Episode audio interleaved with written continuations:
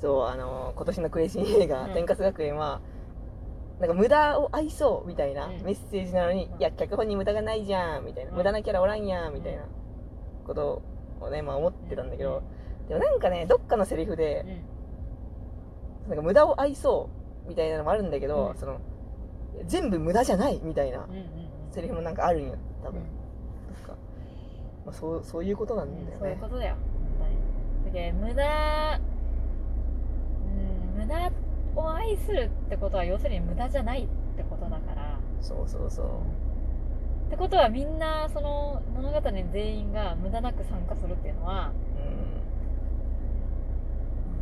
うん。無駄を愛するって無駄じゃないってことだから無駄じゃない脚本は無駄を愛してるってことなんだよ。っていう。この一見その関係なさそうな人たちとかもねちゃんと組み込んで、あらやってるっていう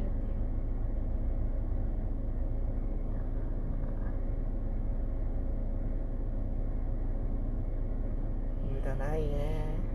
やっぱ最終的にあのみんながなんかあんなことしても意味ないじゃんとかう無駄んじゃんとか言っとる人たちがやっぱり応援しちゃうっていうのね。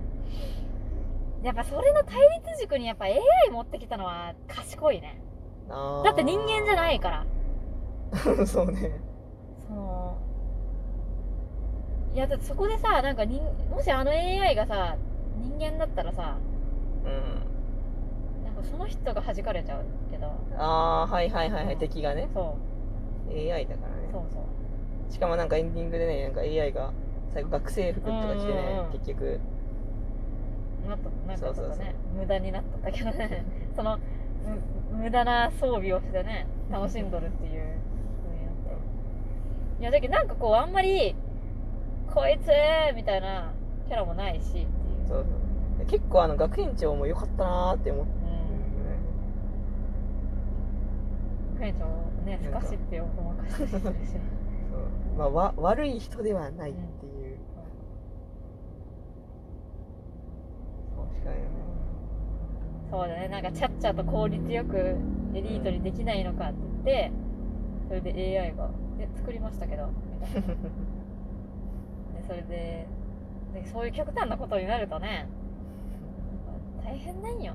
でそれでヒロシが「こんなおバカなもの誰が作ったんだ」って言ってうん。委員長が「うー」ってなるっていう。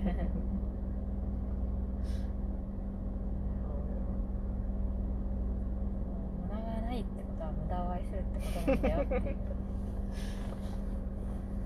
駄って何なの無駄なものってないやん。全部必要やん。必要やん全部必要だから全部必要な脚本になったんようん。体現したいそう。恐ろしいことよこれは。そんなことはねできん。もうね私はもう結界誌の最終回が一番好きなんだけどね。うん。それと同じ気持ちよ今。結界誌の最終回はね石森が全部自分の全ての人生今までの人生で出会った全ての人をね中心丸のためにねあなんかお城にね召喚してね。それあでったね。でそれで中心丸こんなに楽しいのはもうマジでないぞみたいな。うん。いやこんなに楽しい気持ちになったの初めてじゃんみたいなこと言って、バイバイってなるけど。でも全部がねいや本当にあのもう全ストーリー肯定終わりだったけ？大感動したんよ私は。でしかもあの一番獅子王というね吉森の親友をぶち殺したカグロもこいつもちょっと嫌だけどって言いながら召喚して、で最後に獅子王とうん。でそれだったらじゃあ一番大事なもの忘れてるでしょって言って自分自身と でそれで師匠が2人でその中心丸と一緒に遊ぶためにって言って全部が全部がいい。全部が必要って。敵も味方も全部。弾かれないんだな。そう。でそれで最後にこんなに楽しい世界は初めてじゃ。こんなに楽しい世界は、まあ、ちょっとなんて言ったかわ忘れましたが、まあね、その世界の全全肯定してほしいんよ。もう。だからなんか誰かが良くて誰かがダメみたいな話には嫌なんよ。そうなるとね必ず私の何かがね否定される。否定されるしね。テックス学園ももう全肯定してくれたから。そうかな、ね、青春は恋青春は。孤独。あれでねあそこで青春はコンプレックスとかねネガティブワードが出てこなかったらどうしようって思ってね。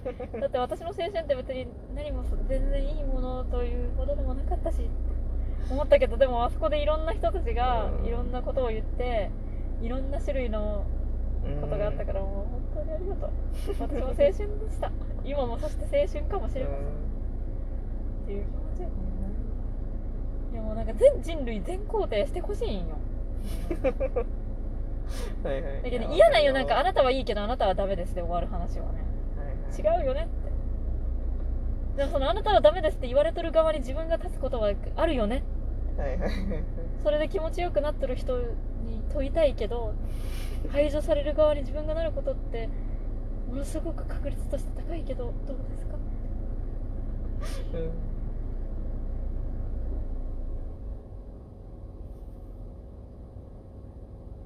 全部が包み込まれて。思われてる頑張ってる人の顔だいやい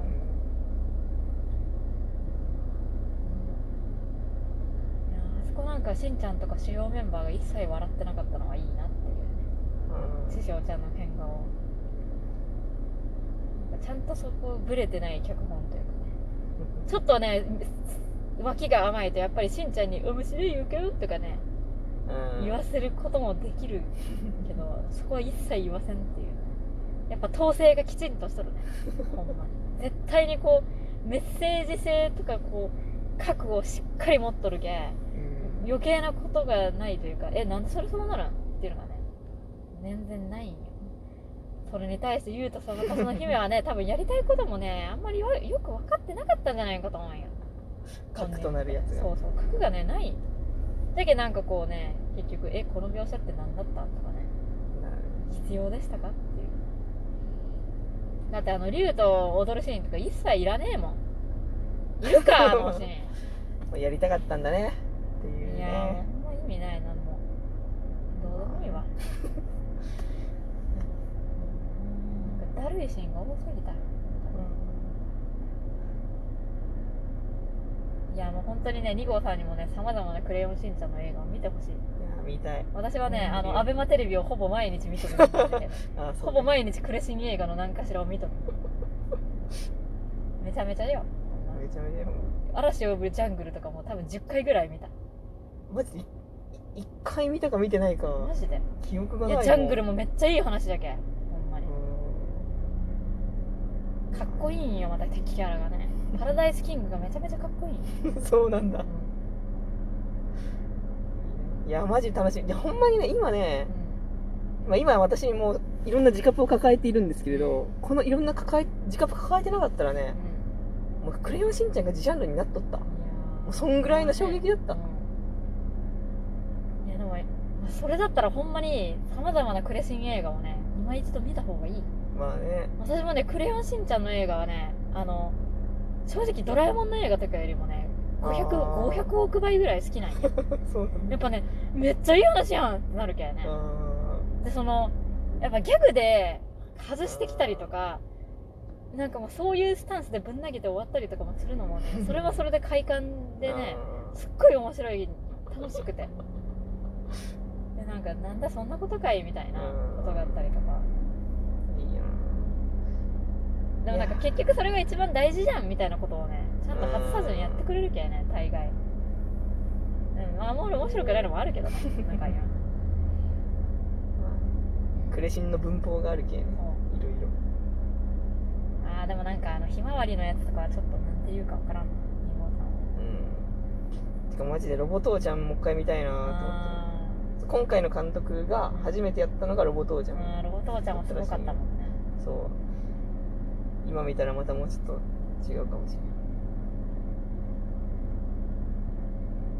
なんかロボ父ちゃんはなんか急になんかわけわからんなんかでっかくなって戦ってのが長くそうそうそうね。な何？ってなって。マジで私あそこが一番好きなんじゃけど。マジで。わからんわからん。何？ってなって。いやだそのちそれがクレシン映画のいいところ文法なんいやもうそういうのめちゃくちゃ好きだから一番好きなんよあのなんか五木ひろしロボみたいなのってなんかねやってるのがで私がすごい大好きな「暗黒たまたま」っていう映画もね最終的にねミサイとヒロシがデュエットし始めてそれでみんなでみんなで大合唱して敵を倒すっていう。相手がね思考を読んでくるんよ。だから頭を空っぽにして戦うんだみたいな話をしてね歌を歌うんだみたいな。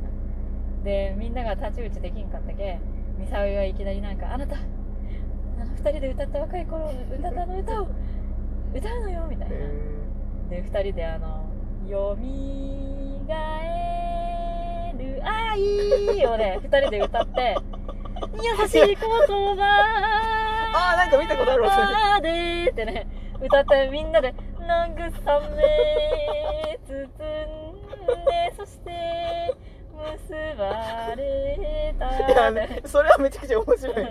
で歌いながらその敵を倒して でしんちゃんがね自分の脳内を見せるんよ。うん。そしたらもうごちゃごちゃでわけわからんけその敵がギャーってなってで倒すみたいな。それ面白いよ。そういう感じです。はい。クレしん、まあ、そう思うとジャングルとかは割と正統派に戦うアクションシーンがすごかったね。うーん。それはもう本当にアニメが。であとあのあの温泉もね。焼肉ロードもいいしねああなんかいいよ、ね、焼肉ロードはねなんかマジでしょうもない話だけどね。なんか特にメッセージ性とかないんよ焼肉ロードは。ただただ焼肉が食いたいという一年だけの映画なんよ。それがまたいいんよね。いやマジで。ほんま9月 ,9 月になったら私はジジャンルがか ジジャンルが苦しみになるかもしれないいとりあえずいやマジで今度さマジで「クレヨンしんちゃんアニメ見たいし」全映画見る会やな